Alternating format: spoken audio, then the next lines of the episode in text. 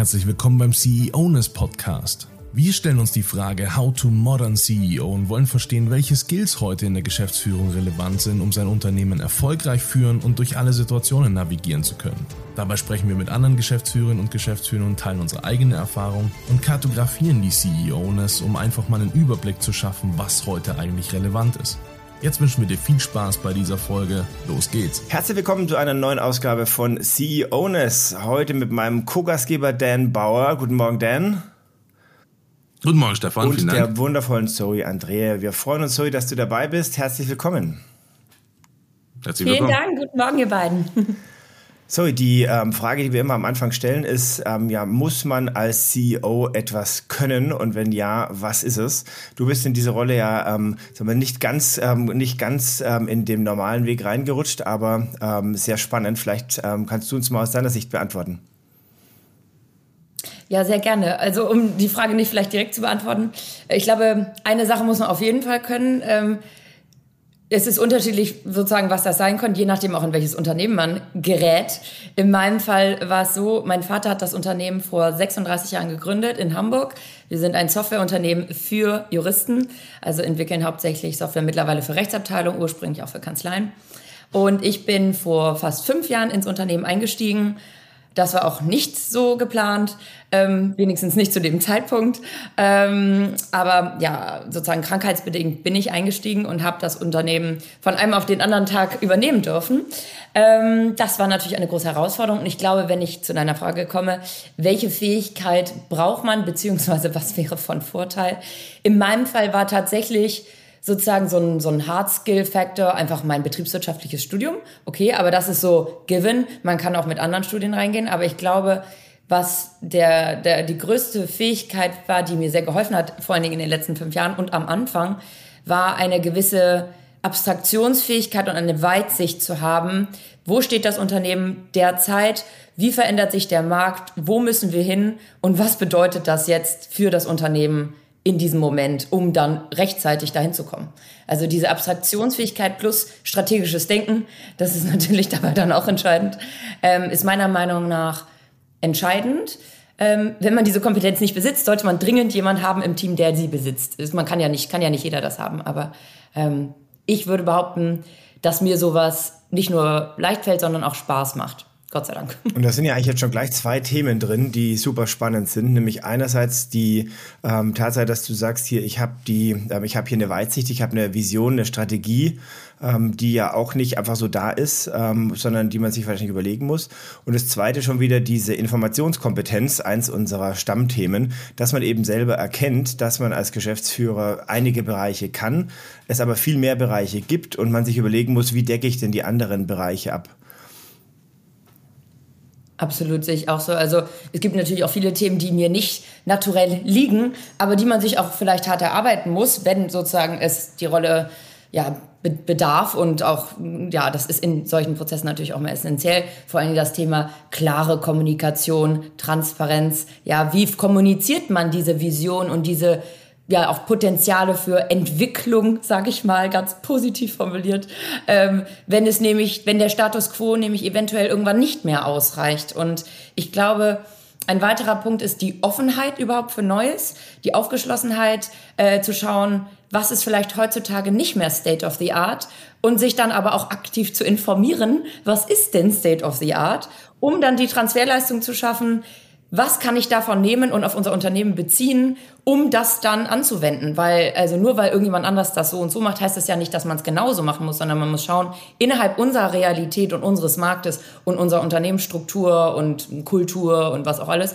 was passt dazu und wie können wir uns dahin entwickeln, dass wir mehr, sag ich mal, agil sind äh, und und und ähm, diese Themen übernehmen. Und ich glaube, da ist Kommunikation essentiell, um auch mit, mit Mitarbeiter mitzunehmen, die vielleicht manchmal einfach schon ganz, ganz lange im Unternehmen sind. Wir sind ein Familienunternehmen, 36 Jahre alt. Bei uns sind teilweise Leute schon seit 24 Jahren da. Ähm, das ist einfach ganz wichtig. Und ich glaube, diese Aufgeschlossenheit zu schauen, wow, was gibt's da mittlerweile und wie, wie verändert sich der Markt, wie verändern sich unsere Kunden auch.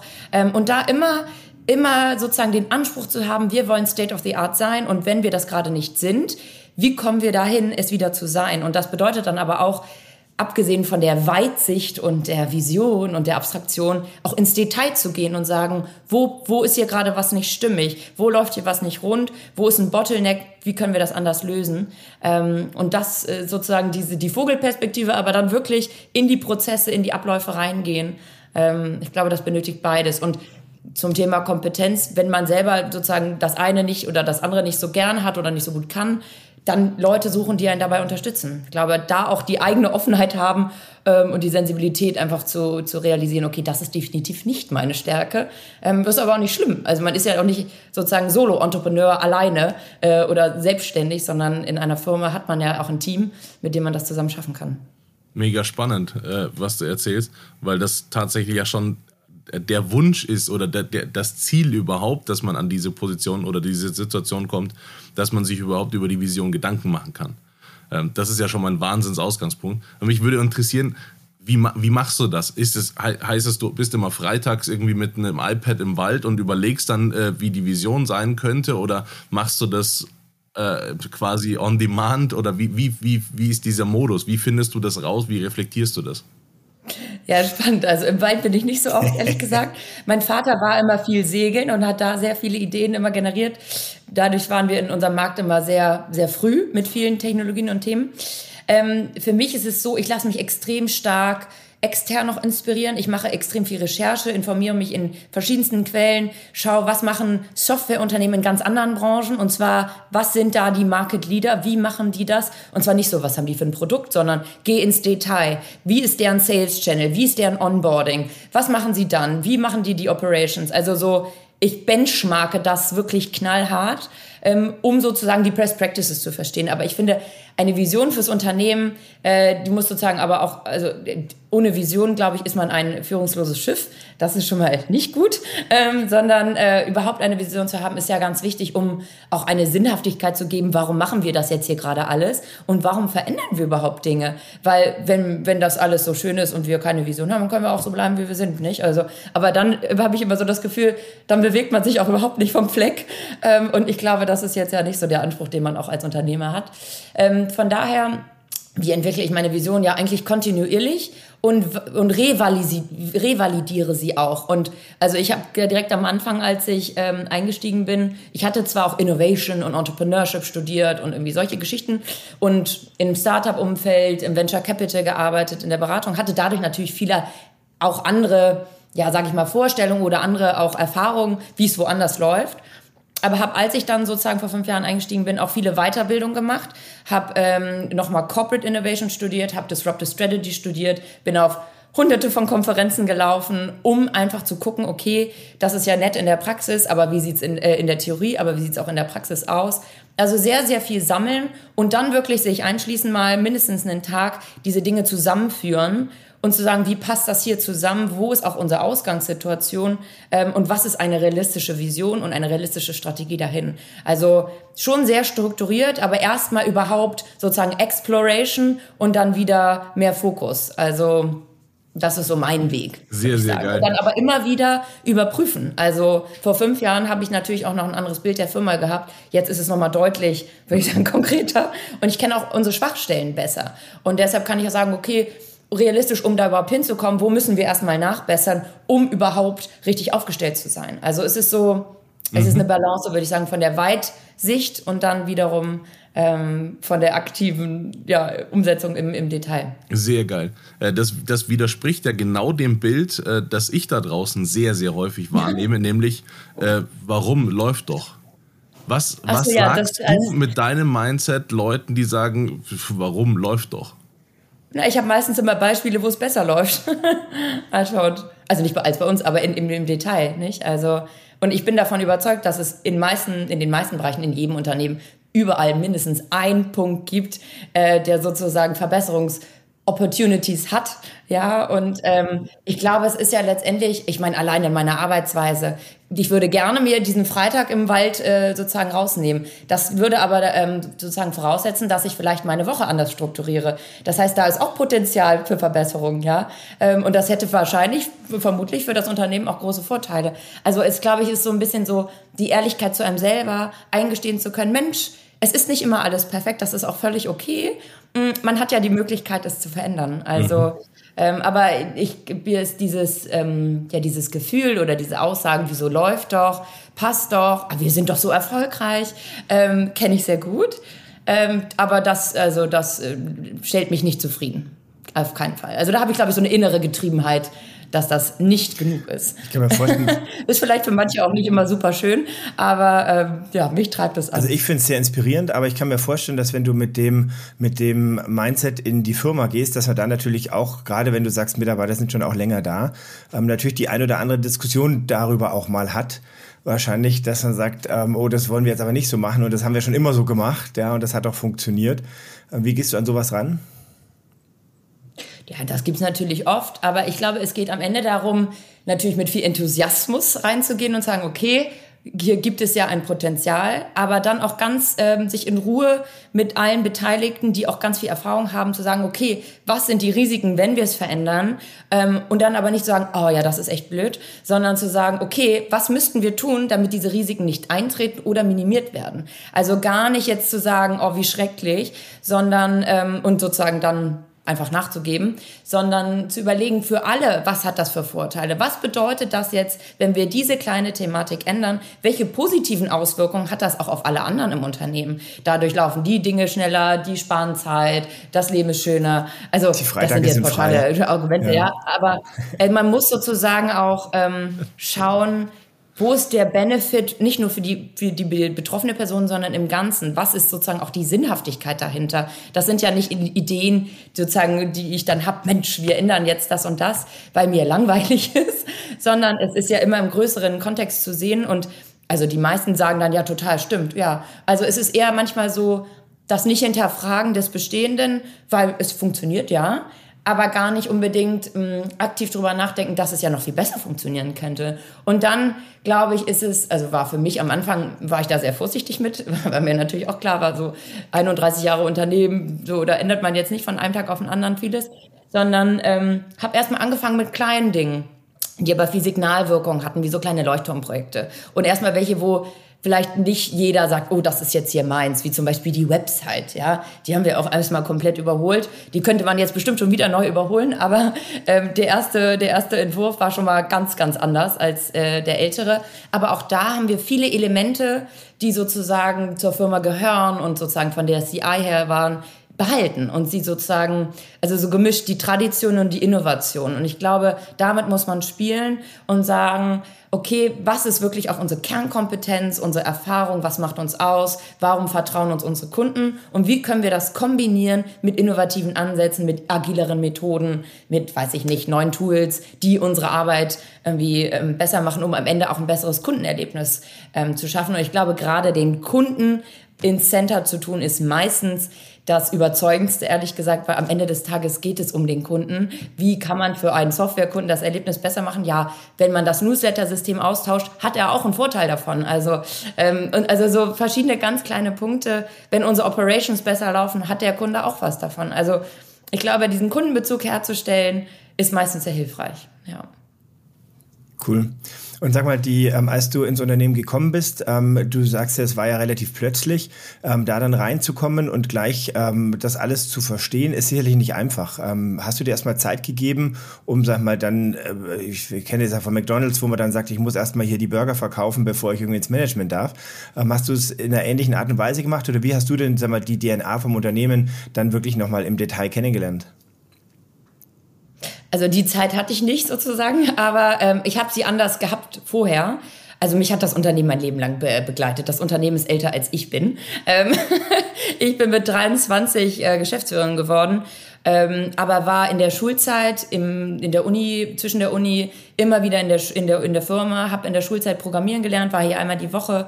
Also ich kann die Basics, ich programmiere mittlerweile auch nicht mehr, aber man hat ein Grundverständnis und ich habe natürlich eigentlich, also als ich früher noch in der Schule war und zu Hause gelebt habe, mit meinem Vater super viel drüber geredet, habe ihn danach auch auf Veranstaltungen begleitet und alles und mit ihnen eben auch an innovativen Konzepten sozusagen mich ausgetauscht, weil ich eben Entrepreneurship und Innovation studiert hatte und da neue Frameworks kennengelernt habe, die ich dann mit ihm besprochen habe. Und er so, ah, wie spannend. Und also es war jetzt nicht so, dass ich komplett ähm, wie so ein Newbie in die Firma kam und sagte, oh hallo, äh, ich bin übrigens Zoe, sondern mich kannte natürlich auch jeder.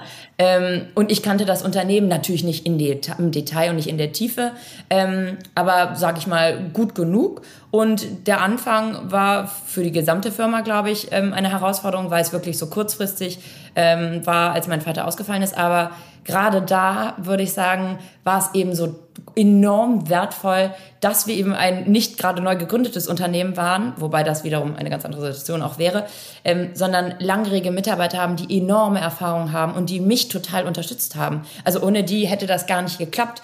Ähm, und das war so toll. Wir haben so großartig als Team zusammengehalten und da kamen direkt dann irgendwelche Dinge. Ist ja nicht so, dass nur weil ich jetzt Geschäftsführerin werde, die ersten sechs Monate dann völlig entspannt laufen in der Firma, sondern da gab es natürlich dann auch Themen und die mussten dann aber direkt ge gehandelt werden. Da konnte ich nicht sagen, ach nee, ich bin jetzt hier neu. Äh, das möchte ich jetzt noch nicht. Also da, da ging es direkt rein. Ähm, und das war aber auch total toll und die Lernkurve war extrem steil, aber es ging eben auch nur als Team, also zusammen und das war richtig toll. Mittlerweile würde ich sagen, bin ich in der Tiefe angekommen und also bin immer noch manchmal auf Tauchstation äh, und finde neue Dinge raus, wo ich bin so, ach, interessant, so ist das also. Mhm. Ja, weil ich dann also von was anderem ausgegangen war und dann manchmal dann doch äh, neue Ideen, neue Dinge feststelle und dann, dann bin ich aber sofort, okay, Moment, hier gehen wir jetzt rein und das macht aber auch total Spaß. Und ähm, ja, also wie gesagt, Vorbereitung gab es sozusagen familiär, punktuell, aber ich bin jetzt nicht, dass ich als Praktikant angefangen habe und dann irgendwann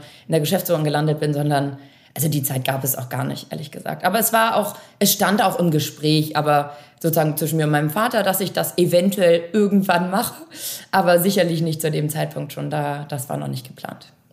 Genau. Jetzt wirkst du auf mich wahnsinnig selbstreflektiert und ähm, äh, hast, auch, hast auch die Möglichkeit zu reflektieren, was in deinem Unternehmen passiert. Was mhm. mich jetzt interessiert ist, wie bringt man jetzt jemandem, der das nicht hat, bei, da ein bisschen mehr drauf zu achten? Weil ich glaube, dass ganz, ganz viele noch den Eindruck haben, einfach von früher herkommend, äh, wo Wasserfall und alles äh, ähm, äh, Standard war, ähm, dass man als Geschäftsführer alles können muss. Und du gehst aber schon gleich mit dieser Offenheit rein und sagst, das kann ich überhaupt nicht alles können, deswegen hole ich mir da jemanden rein. Also wie, wie äh, ist, das, ist diese Selbstreflexion für dich nativ oder glaubst du, die kann man lernen und wenn man sie lernen kann, wie, wie gibt man die weiter? Wie bringt man jemanden dazu, das auch so zu können, wie du das kannst? Sag ich mal so, ich glaube, meine, meine Ausgangssituation ist natürlich meistens eine andere als die bei den meisten, die jetzt in vielen Unternehmen in der Geschäftsführung sitzen. Wenn man mit 23 über Nacht wirklich ähm, ja, Geschäftsführerin wird, äh, kann man nicht davon ausgehen und es ist auch nicht authentisch sozusagen vertretbar nach außen hin, so zu tun, als wäre man die geborene Geschäftsführerin und wüsste an Tag ein schon alles. Also ich glaube, da ist es einfach essentiell für mich, also, also auch, auch also so von, also völlig klar gewesen, auch in meiner Herangehensweise, mir nicht sozusagen zu sagen, ja so, oh Gott, du kannst das jetzt alles noch nicht, ist ja eine Katastrophe, sondern äh, also ganz mit so, einem Ehr mit so einer Selbstehrlichkeit und mit so einer Humbleness auch reinzugehen und zu sagen, ja, ich kann das halt vieles noch nicht vielleicht, aber woher denn auch? Ich bin 23. Ich komme zwar aus der Uni und habe in einer affenartigen Geschwindigkeit alles Mögliche schon vorher äh, gemacht und geschafft, aber ähm, ein Unternehmen mit 20 Leuten habe ich vorher jetzt noch nicht geführt, sondern meine vorherige Position war tatsächlich Praktikantin in einem Venture Capital Unternehmen. Also ich glaube, das hat natürlich vieles damit zu tun, wie reflektiert ich auch rangehe und sage ich mal Themen, die für mich am Anfang jetzt eine größere Herausforderung waren, die fallen mir jetzt viel leichter. Aber ich habe mir auch von vornherein immer Unterstützung gesucht. Also ich habe zwei verschiedene Coaches, einen nur für die eine Thematik, andere nur für diese Thematik, mit denen ich da ganz offen die Themen durchspreche. Und das ist auch ganz wichtig. Aber ich glaube, auf deine Frage zurückzukommen, diese Offenheit hat vielleicht auch nicht jeder. Und es ist aber auch nicht unbedingt mit Offenheit zu verbunden, weil viele Leute sind ja auch offen für ganz viele Dinge, aber für sowas nicht, ähm, sondern eher mit Ängsten. Ähm, zum Beispiel, was bedeutet das denn, wenn ich mich jetzt diesen Themen stellen muss? Und was bedeutet es, wenn ich diese Themen nicht verstehe? Ist das dann ein Gesichtsverlust vor meiner gesamten Mannschaft?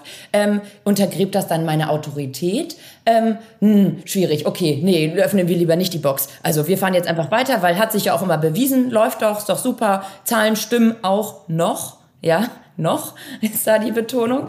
Ähm, und das ist meiner Meinung nach einfach eine enorme Gefahr, sehe ich aber natürlich auch bei vielen anderen Familienunternehmen, wenn es da um die Nachfolge geht, ja. Wenn sozusagen die Juniorigen, also die nächste Generation, großartige Ideen haben, diese Themen Digitalität Digitalisierung, sage ich mal jetzt pauschal, ähm, verstehen, was ist AI, was ist der Vorteil von Blockchain, wieso brauchen wir das und jenes. Und die ältere Generation ist so, mh, mm, mein DVD-Player funktioniert gerade nicht. Ähm, das ist natürlich schwierig. Das ist schwierig und das muss man aber ernst nehmen. Insofern, als dass es diese Vermittlung geben muss und da natürlich diese Generationskonflikte, wer ist das Alpha-Tier und nein und wann tritt wer ab und also das ist, sage ich mal, ein Familienunternehmen ein Riesenthema, sondern ich denke, für ein Familienunternehmen jetzt speziell, ich habe darüber auch einen Buchartikel geschrieben, ehrlich gesagt, ist es essentiell, dass die jüngere Generation, wenn es eine gibt, ja, und in einem normalen Unternehmen eben, sage ich mal, Team, also Mitglieder von, von digitalen Teams oder jüngere Mitarbeiter, die so ein Mindset haben, dass man die identifiziert und sagt, wir brauchen deine Ideen, deine Sichtweise, auch wenn sie komplett konträr ist zu dem, was wir bisher machen und wie wir es machen. Man muss sich dieser Konfrontation stellen, weil sonst geht es definitiv bergab. Also davon bin ich überzeugt, dass wenn man sich nicht weiterentwickelt, dass der Garant dafür ist, dass man irgendwann abbaut und die Umsätze nicht mehr steigen, die Profitmarge sinkt und irgendwann ist es dann halt auch einfach nicht mehr schön. Und dann ist es aber meistens viel zu spät. Weil dann ist man plötzlich, dann hat man nicht, wie ihr äh, vorhin auch gesagt habt, die Zeit, oh, wir haben jetzt eine Zeit für Transformation, mhm. sondern dann ist es hart auf hart, wir müssen jetzt sofort, eigentlich schon gestern alles ändern. Und das funktioniert natürlich nicht, weil eine Organisation zu ändern dauert. Die Prozesse anzugehen dauert. Neue Sachen einzuführen dauert. Und wenn man sozusagen ja auf Zeit spielt und sagt, oh, da muss ich mich jetzt nicht befassen, wieso läuft doch. Also ich empfinde das als hochriskant, ehrlich gesagt. Ähm, aber ich kann auch verstehen, dass viele vielleicht aus Angst oder auch, auch einfach aus Überzeugung ähm, jetzt nicht so offen sind dafür, solche Wege überhaupt ähm, zu considern. Also ja, meiner Meinung nach großes Risiko, ehrlich gesagt. Und das Risiko das, was man dann meistens aber in solchen Firmen, was als Risiko bezeichnet wird, sind Dinge, die im Verhältnis dazu meiner Meinung nach nicht signifikant sind. Also auch, ja, punktuell, aber ähm, die Signifikanz oder das Risiko, ja, die langfristige Überlebenschance eines Unternehmens nicht aktiv angehen zu wollen, finde ich signifikanter, muss ich sagen. Ja, absolut. Ja. Das ist äh, das gleiche wie mit der Digitalisierung und dem äh, Finanzwesen. Am besten nicht zu tief darüber nachdenken, sonst wird man einem sehr schnell schlecht.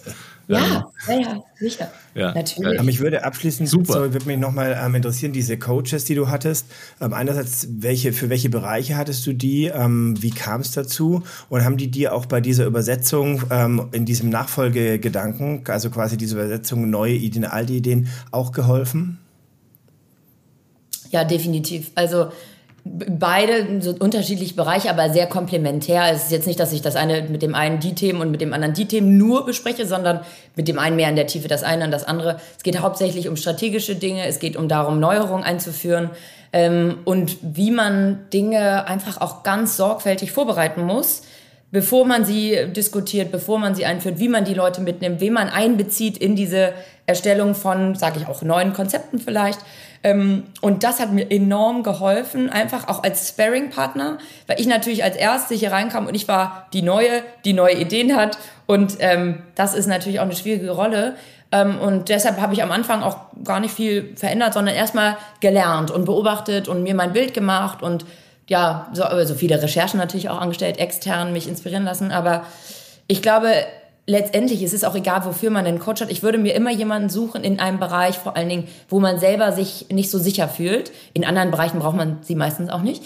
Ähm, und das wirklich, ähm, also ich habe es sehr ernst genommen, ich lebe das immer noch und bespreche einfach auch viele Dinge mit denen, ähm, wenn ich mir unsicher bin, weil ich habe gar keinen Anspruch, irgendwie mein Ego jetzt auszuleben und irgendwelche Fehler zu machen, die man auch einfach ja, vermeiden kann und das Leben danach deutlich schöner gestalten. Und für mich ist zum Beispiel ein Thema manchmal eine gewisse Emotionalität rauszunehmen und die Dinge dann ruhig, sachlich anzugehen, ähm, sozusagen, und im Namen des Unternehmens äh, sozusagen zu entscheiden. Und das hat mir sehr geholfen, wie ich auch Dinge angehe. Und ich glaube, am Ende würde ich äh, sowas über Empfehlung suchen. Also ähm, wenn jemand anders, den man gut kennt, gute Erfahrungen mit einem solchen Coach gemacht hat, dann finde ich, hat das auch ein Vertrauenselement. Ist ja immer im Marketing auch so.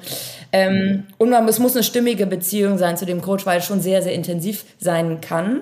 Ähm, aber für mich ist das ganz klar. Aber ich bin eben auch sehr offen dafür, weil ich auch meine, sag ich mal, meine Defizite oder Schwächen, ich, ich, sehe das gar nicht so negativ, ehrlich gesagt, sondern ähm, ja, die Punkte, wo ich mir eben nicht so sicher bin manchmal, gerne mit extern auch reflektiere, um dann diese Sicherheit zu erlangen und dann auch diese Haltung zu haben und stehen zu können. Weil das ist meiner Meinung nach sehr, sehr wichtig, gerade wenn man Dinge anfasst, die ganz lange so waren, wie sie waren und die man verändert. Und das wird eben nicht immer nur auf Begeisterung stoßen. Und da muss man die Haltung haben zu sagen, ja, das ist auch okay. Ähm, und dann bin ich vielleicht mal der Boomer, ist auch okay. Ähm, aber man muss sozusagen sehen, warum mache ich das? Warum ist es wichtig? Und da muss man, glaube ich, einfach gerade stehen und sich dessen total klar sein darüber und jede, jede Diskussion und jede Besprechung darüber auch führen können. Und das war für mich so ein Punkt zum Beispiel, ähm, weil ich vieles rein konzeptionell war für mich klar, aber für mich war manchmal nicht klar, wie kann ich das umsetzen.